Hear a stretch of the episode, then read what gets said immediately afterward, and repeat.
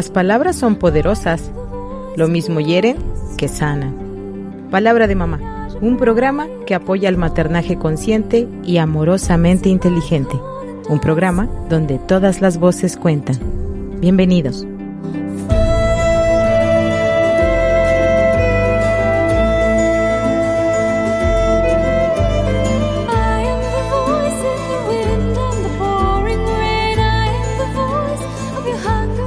Hola, ¿qué tal? Muy buen día. Bienvenidos a su programa Palabra de Mamá, donde todas las voces cuentan. Mi nombre es Cristina Pacheco Sánchez, soy psicoterapeuta gestal, entre otras cosas. Y es para mí un gusto y un honor que estés ahí del otro lado, querido Radio Escucha, que estés sintonizando el 899 de FM. Muchas gracias por también escucharnos a través de internet, en, tu celular. Eh, tal vez estás escuchando nuestra nuestra repetición el domingo, y es hoy domingo, o tal vez estás eh, pues repasando nuestros programas en la plataforma de Spotify. Muchas gracias, muchas gracias por acompañarnos porque tú eres el que hace posible que Radio Tecnológico de Celaya siga siendo pues la radio cultural que es y que estemos aquí al servicio de, de todos ustedes. Bueno, el día de hoy quiero eh, quiero abordar un tema que es eh, algo que de lo que todos hablamos y que se pide como un deseo y muchas veces no sabemos bien a bien de qué se trata. Y bueno, el, tema es la alegría y cómo fomentarla en, con los hijos, qué significa, eh, si es una emoción, si es algo duradero, si es algo que vamos a lograr poco a poco, si se nos puede robar la alegría como si fuera algo que nos perteneciera. Y bueno, el tema es este, ¿no? La alegría en la casa, la alegría en la familia, cómo es que los papás eh, somos eh, como cuidadores primarios los que podemos fomentar, los que podemos construir. La alegría para nuestros hijos, en realidad, bueno, la alegría es una emoción básica, primaria, y pues sí, es la base para que podamos construir nuestra vida, para que podamos trascender, para que podamos echar, podemos, podamos echar a andar nuestra creatividad. Cuando estamos alegres, animados, es cuando podemos pensar claramente. Y de hecho, pues si procuramos estar alegres, las malas noticias pues llegan de llegan mejor eh, porque nuestro estado de ánimo sí afecta cómo enfrentamos la vida. Muchas personas manejan, y bueno, hay muchos autores y, gente que se dedica a estudiar las emociones, que plantea que las cuatro emociones básicas del ser humano pues son la alegría, el miedo, el enojo y la tristeza. Y bueno, están relacionadas. A mí me llama la atención que de las cuatro, la que anhelamos, la que queremos, la que mm, atesoramos, pues es la alegría. Y, y, tres de las otras, y tres de las cuatro emociones básicas, pues las consideramos desagradables o incluso no apropiadas. Por ejemplo, el miedo y el enojo, pues son emociones básicas, primitivas, de supervivencia y culturalmente las hemos hecho como no deseables y les, les comento, querido Escuchas, que además como, como mal vistas, como, como si una persona educada no pudiera sentir miedo o no pudiera sentir enojo. Y bueno, una cosa es la respuesta y que tenemos ante esta emoción y otra cosa es la emoción en sí. La emoción no la podemos evitar en realidad nosotros vivimos y respondemos a, través de las emociones, a, través de la afectividad, cómo nos afecta el medio ambiente y nuestros propios pensamientos también. Es como tomamos decisiones y eh, hay que evaluar desde dónde estoy actuando. A veces estoy actuando desde la tristeza, a veces estoy actuando desde el miedo, desde el enojo. Y busquemos actuar desde la alegría, que la alegría además tiene como una tiene como base fundamental el amor. Yo menciono cada jueves y cada vez que entra la cortinilla del programa que que la, que la inteligencia es amorosa. En realidad somos una especie que crece, se desarrolla y logra su trascendencia a través de los vínculos afectivos, porque no podemos solos. Y cuando logramos hacer un vínculo, un vínculo afectivo que, bueno, que en sí mismo es sano, eh, un vínculo afectivo sano, me suena como a la lectura de comprensión. Y bueno, toda lectura debe ser comprendida, si no, nada más es una decodificación de un lenguaje escrito a un lenguaje hablado, por ejemplo. Y entonces un vínculo afectivo, pues en sí mismo es un vínculo sano, porque un vínculo afectivo no sano en realidad es apego. Pero bueno, entonces nuestros vínculos afectivos eh, pues nos, nos llevan a construir nuestra vida y si los vivimos con alegría, que además está esta emoción fundamental en el ser humano de equilibrio, eh, pues deriva en otras como el agradecimiento, la esperanza, la confianza, em, el gozo, la paz, la calma. En realidad esta es la base. ¿Y por qué es que entonces que a qué me refiero con un un miedo sano? ¿A qué me refiero con un enojo sano, con una tristeza sana?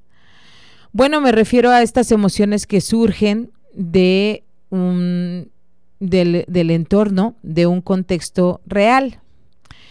Nuestro cerebro, querido Radio Escuchas, no distingue la realidad de la fantasía. Él hace lo que tiene que hacer para la supervivencia. Así que cuando nosotros nos preocupamos, cuando nosotros llevamos nuestros pensamientos a escenarios catastróficos, cuando pensamos que algo va a salir de una forma no conveniente para nosotros, pues empezamos a sentir miedo y el cerebro manda las señales que tiene que hacer. El, bueno, de hecho, sí, manda eh, las señales a las glándulas suprarrenales y a, en realidad a todo nuestro cuerpo para que nos preparemos para la lucha o para la huida. Ante una amenaza, lo que debemos hacer es esto, luchar o huir, porque ¿cuál es el objetivo? Preservar nuestra vida. Por eso es tan importante educar a nuestros hijos con la base fundamental de que la vida es valiosa, es frágil y también se preserva a sí misma pero es valiosa y todos tenemos la misma valía como seres humanos y eso es la dignidad.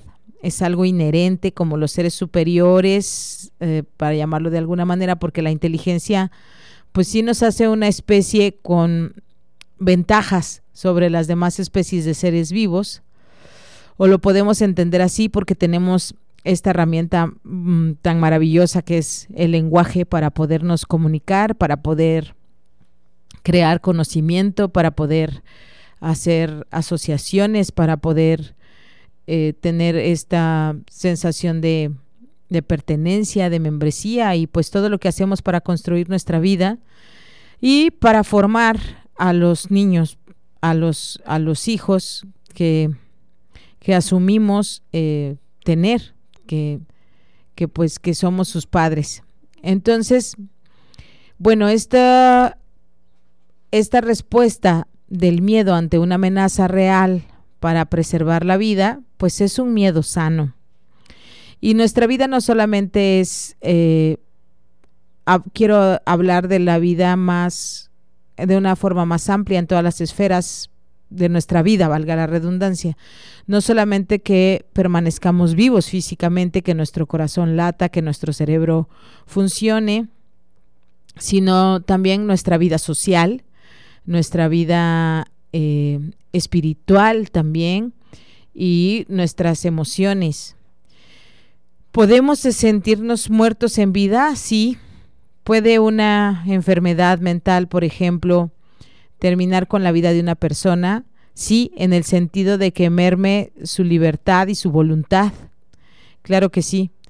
¿Puede una emoción eh, muy intensa quebrarnos? Sí, Puede ser que vivamos un trauma con un miedo tal que pues nos sintamos escindidos, que, que perdamos el, el hilo de la razón y podemos sentirnos así un tiempo o podemos tener un desequilibrio químico que no nos permita ser dueños de nosotros mismos, que, que no podamos ser tutores de nuestra propia vida. Así de fuerte puede ser una emoción, si puede acabar nuestra vida. También la tristeza, que se convierte en depresión, pues puede acabar con nuestra vida porque no nos permite tener el ánimo suficiente siquiera para levantarnos de la cama o encontrar sentido. Es muy importante para el ser humano eh, estar reflexionando continuamente sobre su sentido de vida, que es algo más grande de lo que hacemos cotidianamente, es lo que, lo que importa, la razón por la que hacemos lo que hacemos, la razón por la que evitamos lo que evitamos, la razón por la que respiramos. En realidad es donde está puesto nuestro afecto, nuestro amor, que por lo general tiene que ver con nuestra gente, nuestra gente cercana, nuestra familia. Y quien no tiene hijos o vive solo, con esta necesidad que tenemos de, de pertenencia, pues muchas personas que decidieron o asumieron no estar casados o no tener hijos, no por eso no han hecho vínculos importantes en su vida y son tías y tíos o son compañeros de trabajo o son amigos eh, muy comprometidos con la relación de su círculo cercano. Y todos podemos eh, acceder a, a un amor que nos sostenga, a sentirnos amados por el otro. De hecho, la manera en la que trascendemos, la manera en la que nos conocemos es a través del otro. Solitos, ensimismados y aislados, no nos es posible crecer. Necesitamos del otro y podemos ser una ayuda maravillosa en el desarrollo humano de los que nos rodean. Y bueno, estoy, pareciera que estoy dando vueltas y no estoy hablando de la alegría, pero es que la alegría es el equilibrio cuando no hay miedo, cuando no hay tristeza, cuando no hay enojo. En la alegría, o, bueno, un enojo, una tristeza que nos perturbe. Porque la alegría no es una sensación. La alegría es más un estado mm, emocional que puede ser permanente durante mucho tiempo a veces nos sentimos eufóricos o nos sentimos contentos, nos dan una noticia o, hacemos un viaje o, o, son estos, esta sensación instantánea cuando vemos a una persona que, que nos da gusto ver, cuando logramos un objetivo. Pero ahí está mezclado muchas cosas como el orgullo, el agradecimiento.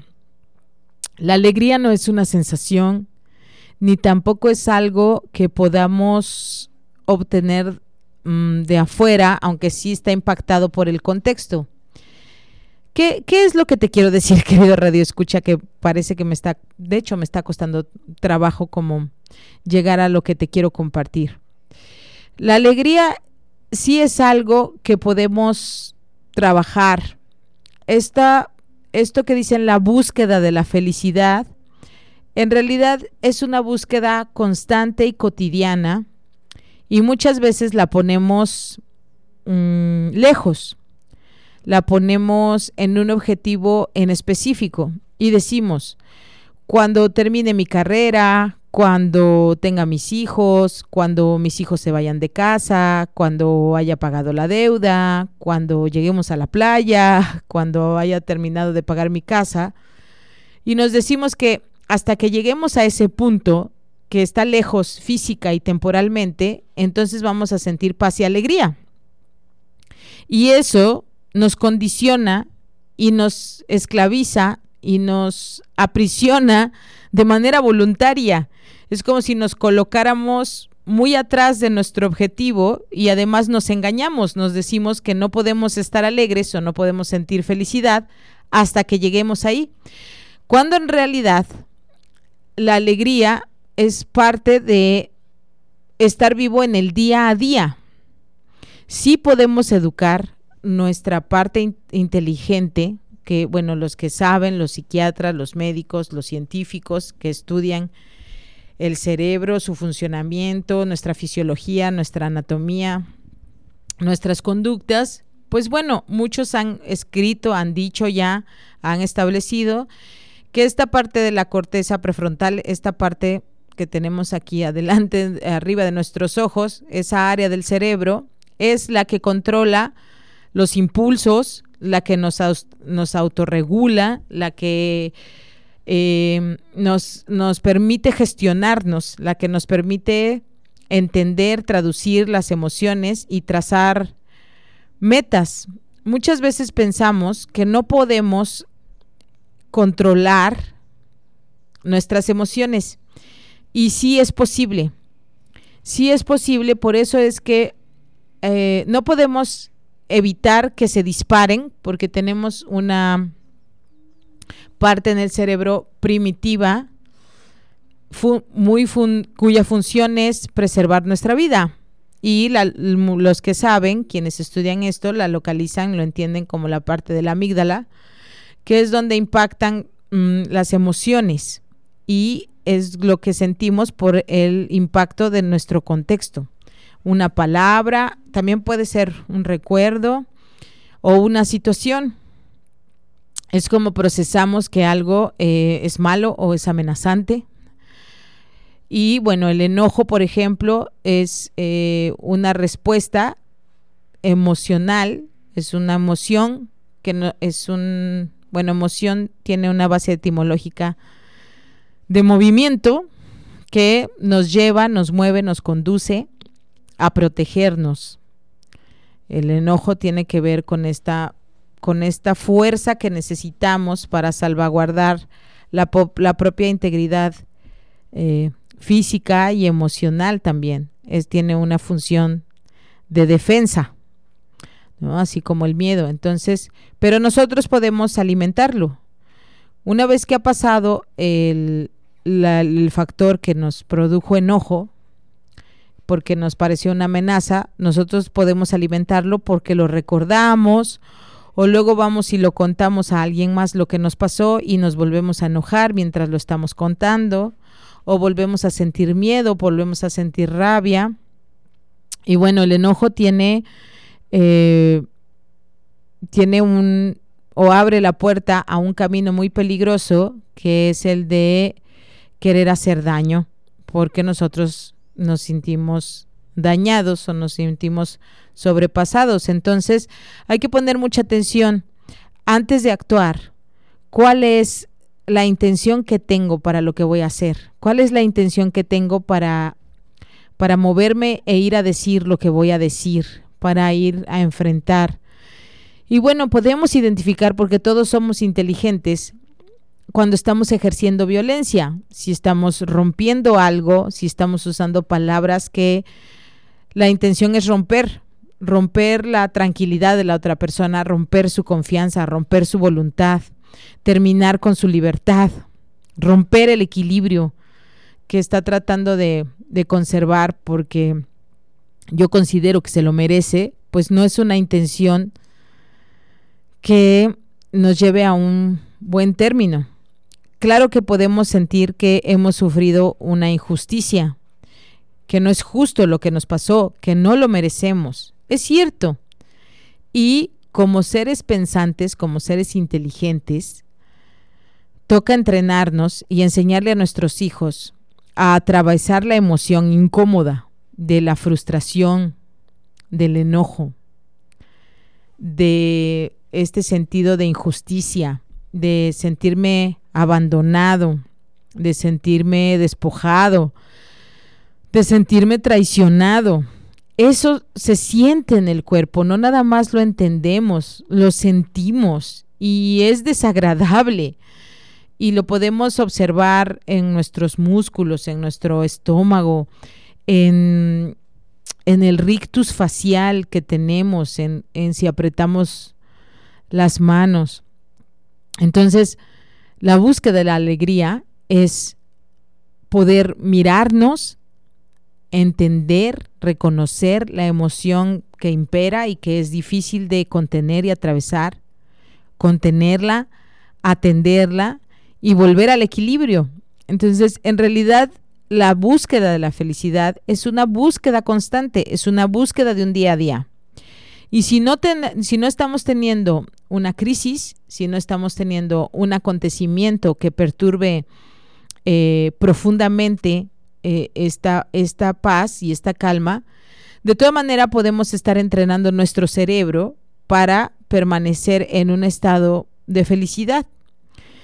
¿Y qué, qué es lo que podemos hacer? Bueno, también hay una parte, o, nuestro cerebro también funciona de una cierta manera, que tenemos un filtro o tenemos, sí, como una puerta o una red que dice, que discrimina qué pensamiento pasa y qué no pasa, qué color ah, pasa y qué no pasa, qué olor pasa y qué no pasa. Es como que ya traemos en automático lo que buscamos. Si somos una persona pesimista, vamos a estar acostumbrados o hemos estado acostumbrando nuestro cerebro a pensar las formas en las que las cosas pueden salir mal o desfavorablemente para nosotros.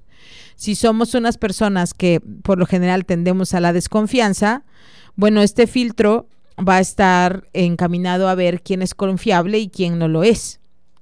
Si soy una persona perfeccionista, pues muy probablemente esté todo el tiempo en una insatisfacción, incluso vital, de pensar que, que mi vida pues no vale la pena porque todo el tiempo nuestro filtro es estar viendo que falta o que está equivocado o que no está como debería ser porque tenemos una constante eh, imagen idealizada de nuestra propia vida y de nosotros mismos, de nuestra relación, de nuestros hijos.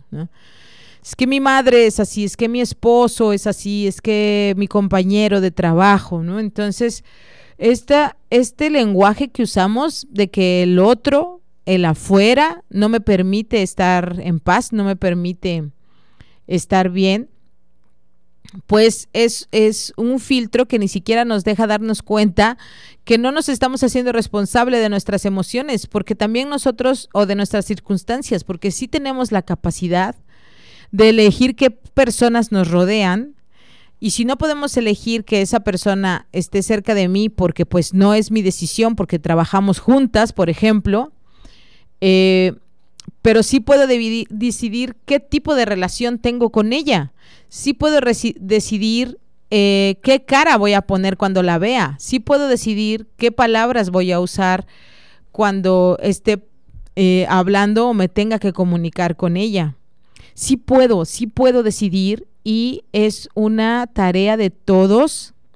Es muy importante, es posible, es trabajo diario, constante, observarnos y dirigir el filtro a ver lo positivo. Sí puedo hacerme una persona que constantemente ve lo positivo.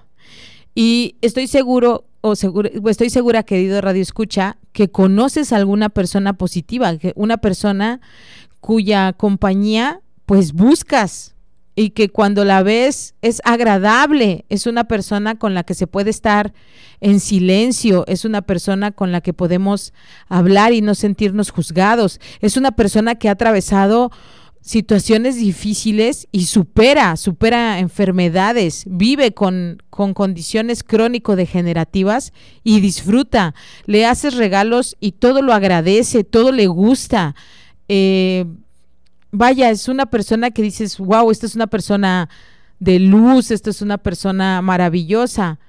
Pues sí, pero no fue suerte. Es una persona que ha trabajado durante toda su vida y probablemente tuvo una abuela, una mamá, un papá que le enseñó y lo entrenó, la entrenó para ver así, así, ver así la vida. Así como hay personas que no les gusta Nada, todo les disgusta, le ven la, cara, lo desagradable a todo, que te cuesta trabajo ir a conseguirle un regalo porque le va a parecer muy barato o muy caro o ya lo tiene o no sabes a dónde llevarla porque considera una pérdida de tiempo o que lo que no conoce o lo que no le gusta lo considera malo, feo y hay que eliminarlo y no se abre a otras posibilidades o gente que piensa que todo le sale mal. Yo, bueno, una vez me quedé impactada por una persona que, pues cercana, que quiero, que se queja siempre de,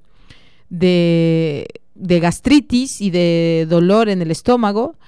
Y bueno, yo le comentaba y le decía, bueno, es que no debes tomar ese refresco que te irrita el estómago, ¿no? Yo creo que ese refresco que tomas tan seguido, pues irrita tu estómago.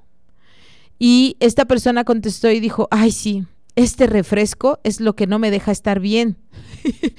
Como si el refresco entrara en su estómago voluntariamente, sin que ella tuviera nada que ver. Como no reconoció que es ella la que toma el refresco, se lo lleva a la boca, y no solo una vez, repetidas veces. O quien dice, sí, el cigarro me ha hecho mucho daño. No, es yo me he hecho mucho daño porque he estado fumando mucho y sé que no lo debo de hacer y, y me está costando mucho trabajo porque ya tengo una adicción importante. Pero además, de por sí es difícil dejar el tabaco, ahora no reconocer que yo soy el que se lleva el cigarro a la boca, bueno, pues está peor. Y esos son ejemplos muy, muy prácticos y muy sencillos, pero todos como seres humanos hacemos lo mismo pensamos que es el clima, es que yo no puedo con el frío, o pensamos que es el compañero, la situación de país, la posición económica, y no. Debemos tomar responsabilidad voluntaria y diligentemente para educar nuestro cerebro a tener pensamientos que nos lleven a tener emociones, que nos lleven a un estado de alegría, el gozo, la paz y la calma, y que fortalezcamos todo nuestro sistema para que cuando vengan las malas noticias y la plenitud de la vida podamos estar preparados. Bueno, regresando te cuento cómo lo podemos hacer. Estamos llegando a la mitad del programa Palabra de Mamá, donde todas las voces cuentan y Radio Tecnológico de Celaya tiene información para ti. Ahorita volvemos.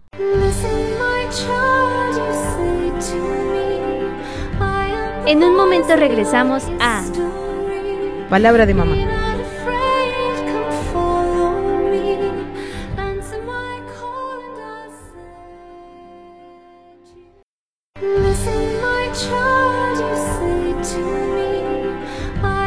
Estamos de regreso en Palabra de Mamá.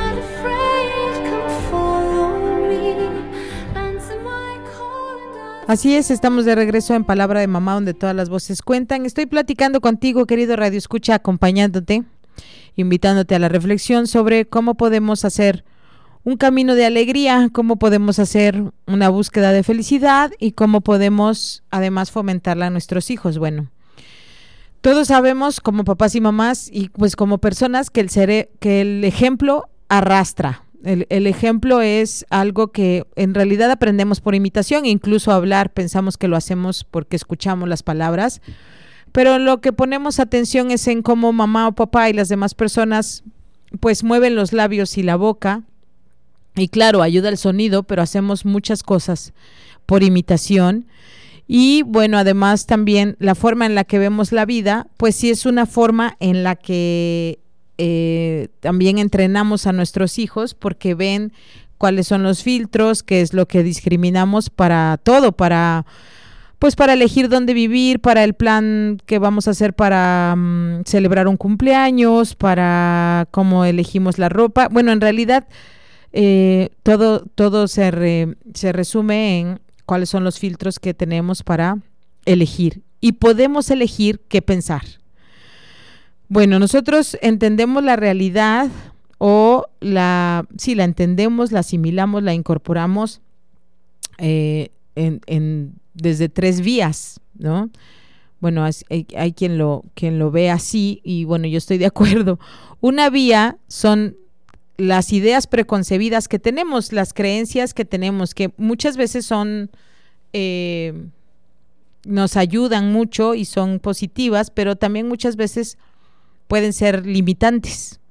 Entonces, eh, no, nos sentimos insatisfechos porque de ahí parte el, esto no debería ser así, debería ser acá, ¿no?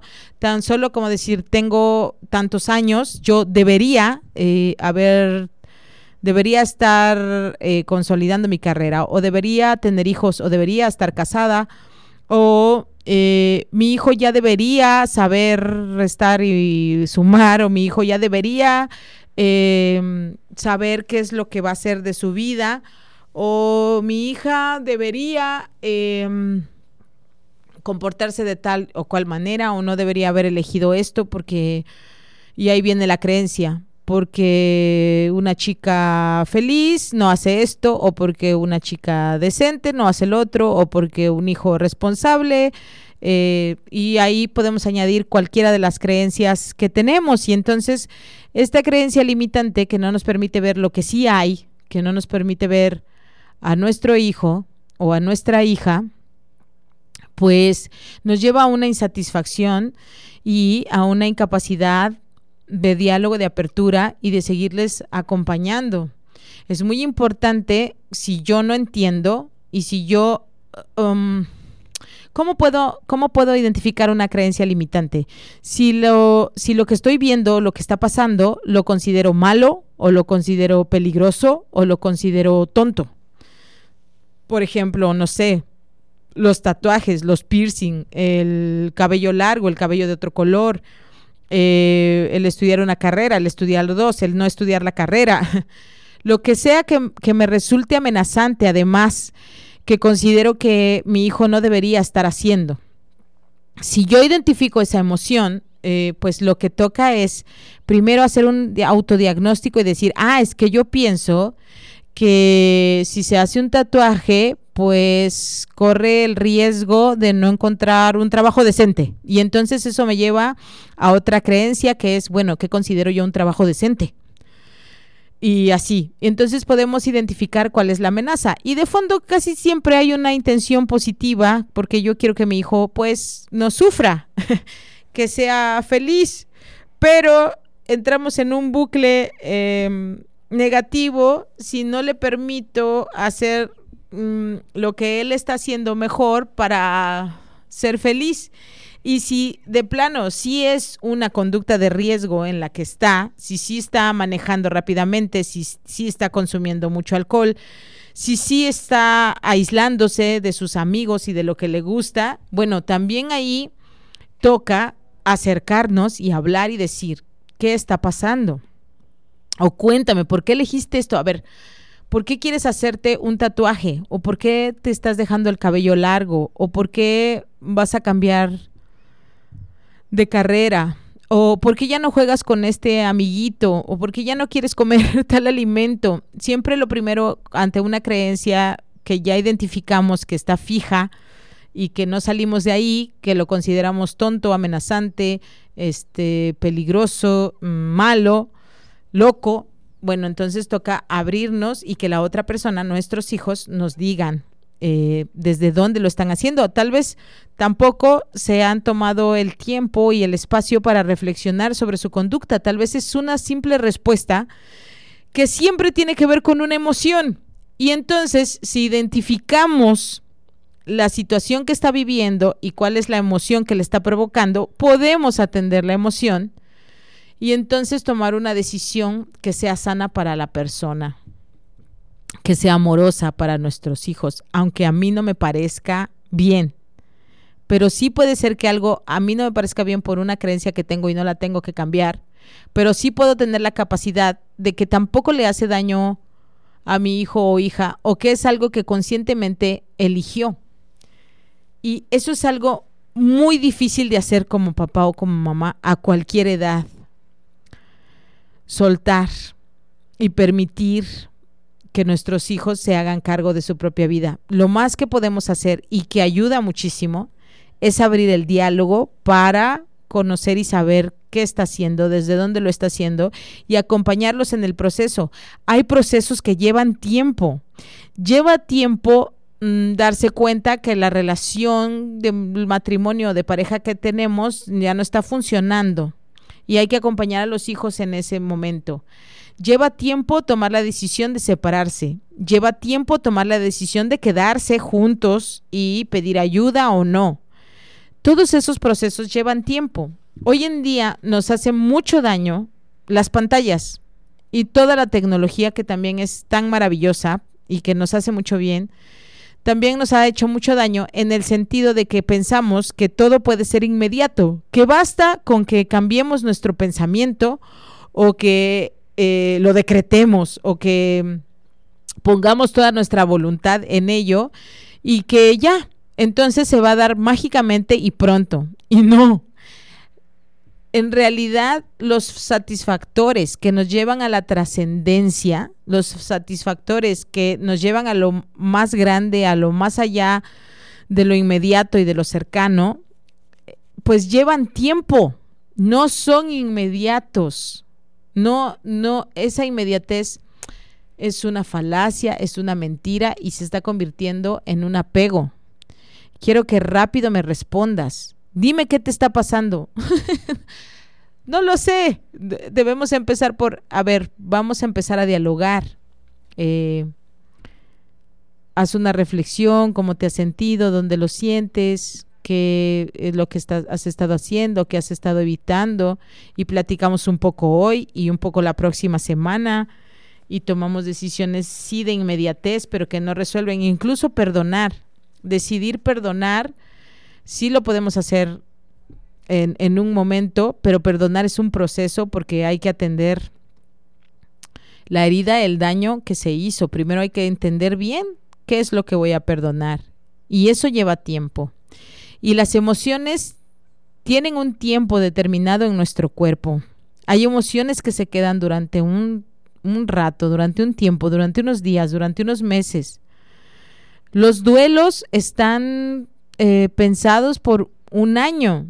Hay quien dice, bueno, si esta conducta dura más de seis meses, pues ya hay que poner atención porque se puede estar haciendo un duelo complicado.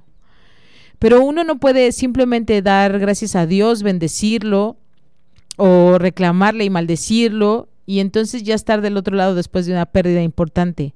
Bueno, nada en nuestra vida, querido Radio Escucha, es inmediato. Hay sensaciones, la sensación sí es inmediata. Si tengo mucho calor, y de pronto me pongo debajo de la sombra de un árbol, esa sensación sí trae una satisfacción de alivio, de ánimo y de alegría inmediata. También cuando alguien nos dice, ya se logró el objetivo que tú tenías planteado, ahora ya tienes este permiso, se autorizó el crédito, nos dieron el primer lugar, eh, nos vamos a casar, eh, ya nació mi hijo. Ese tipo de emociones de alegría, sí, claro que es inmediata, pero esa alegría además permanece y lo podemos hacer que permanezca. Entonces, ¿cómo puedo educar mi mente para conservarme en la alegría? Bueno, eh, eh, hacer un autodiagnóstico constante de cuáles son las creencias que me llevan a perder este sentido de alegría. La otra forma en la que percibimos el, mundo y tenemos esta respuesta emocional es nuestro estado de ánimo. Nuestros anhelos, nuestros sueños, nuestros objetivos, nuestros eh, proyectos pueden ser infinitos. En nuestra mente podemos ir y regresar de la luna, podemos tener 15 hijos, podemos tener tres trabajos, podemos tener un matrimonio de 50 años, podemos vivir solteros y viajando, podemos hacer lo que quieras, podemos soñar despiertos, lo que quieras, el tiempo que quieras y con muchísimo detalle. Eso es infinito. Pero nuestros recursos son finitos, incluido lo fundamental que es el oxígeno. Tenemos una capacidad de procesar y de tener oxígeno en nuestro cuerpo, en nuestro cerebro, para tener la capacidad de mover nuestro cuerpo y de pensar. Ni siquiera somos capaces de mantener la concentración más allá de 50 minutos como adultos, porque necesitamos descansar. Todo lo que se mueve se desgasta. Y como seres humanos somos una especie que se tiene que renovar, que tiene que dormir bien, que tiene que alimentarse de manera sana, que tiene que cuidar su salud, porque no somos infinitos.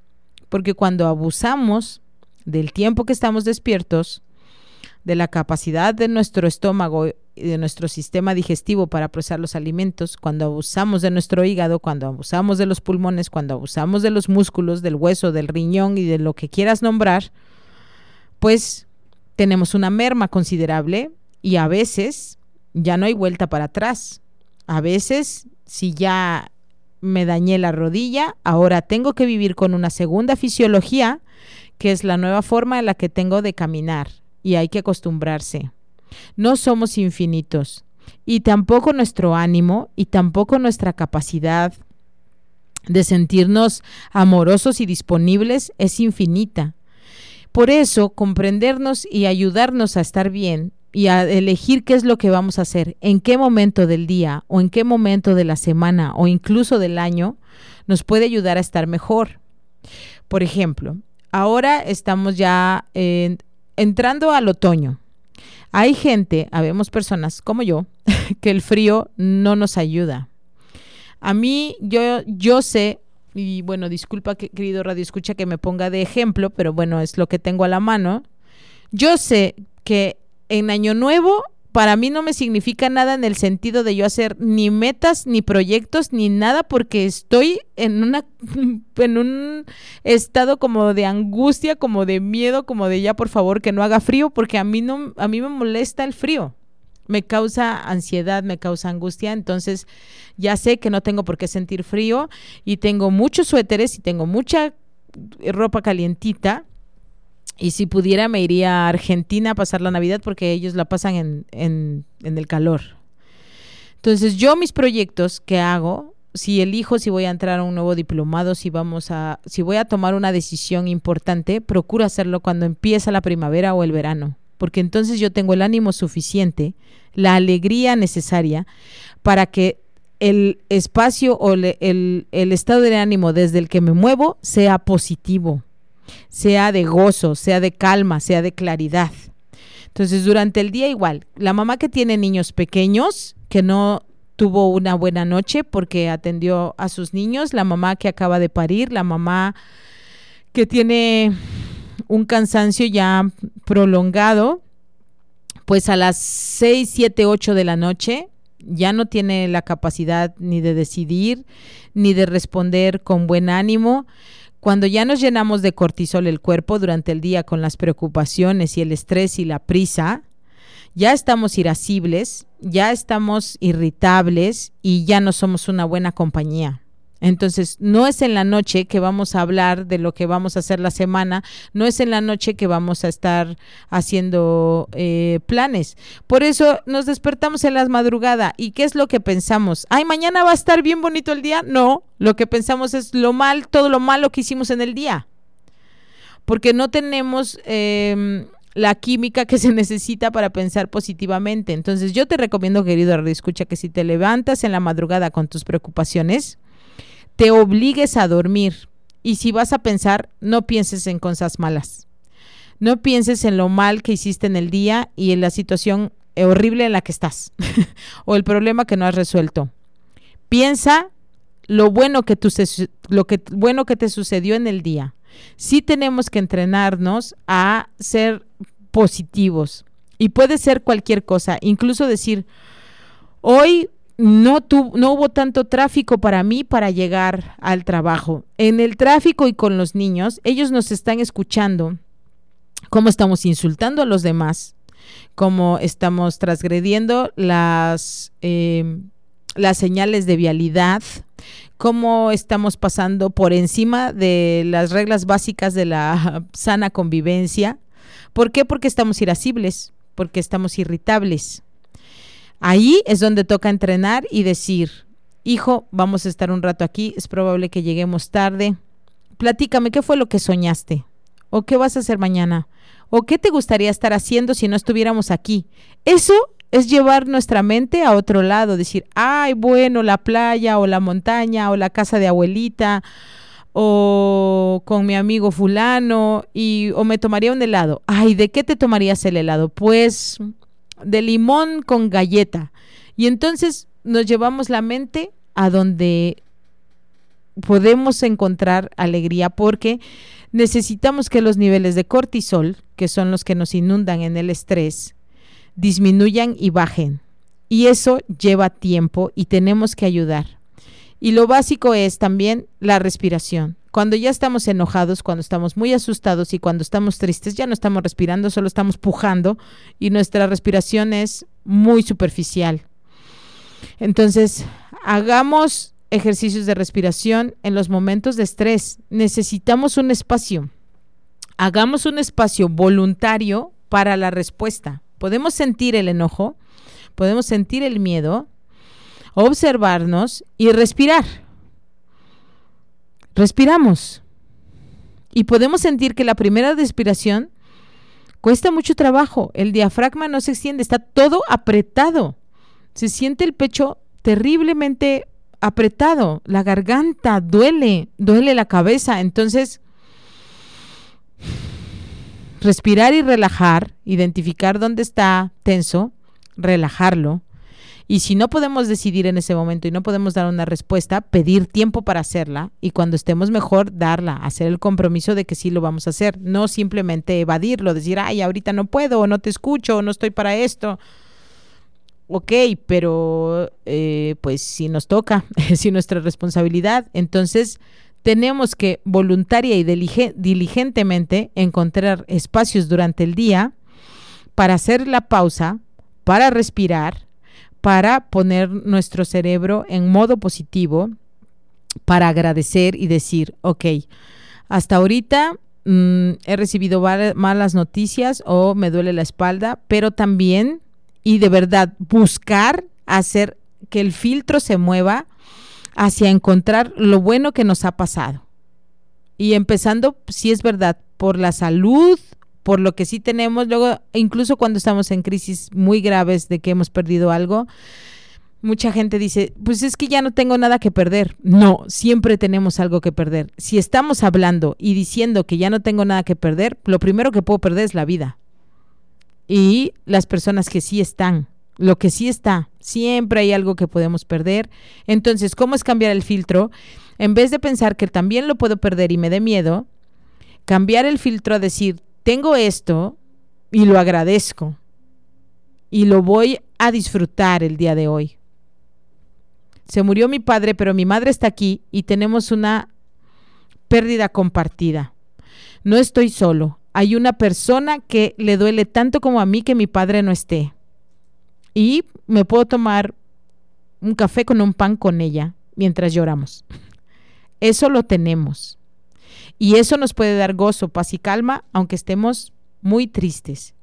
Y eso es algo fundamental para que nosotros entrenemos a nuestros hijos. En cuanto venga la queja, en cuanto venga el llanto, en cuanto venga el miedo, hay que ayudarle a que voluntariamente lleve su pensamiento a un estado positivo que le va a ayudar a restablecer ese equilibrio emocional que necesita. Perdimos el partido. Pero qué bien te la pasaste, hijo. Estás sudando un montón, hiciste muchísimo esfuerzo. Yo te vi, me encantó verte correr. Me gustó mucho. Esa es darle la vuelta. Y no somos unos ridículos por hacer eso. somos unas personas que valoramos nuestra vida y la de los demás. Espero, querido Radio Escuchas, que pues esto que te conté el día de hoy y cómo podemos voluntariamente llevarnos hacia la alegría y que la búsqueda de felicidad es en todo momento y diariamente, pues te haya servido y a los que son papás y mamás, pues felicitémonos hoy porque tenemos a nuestros hijos así en las condiciones en las que están y sentimos este amor por ellos. Que tengan un excelente fin de semana esto es Palabra de Mamá donde todas las voces cuentan y pues nos escuchamos la próxima.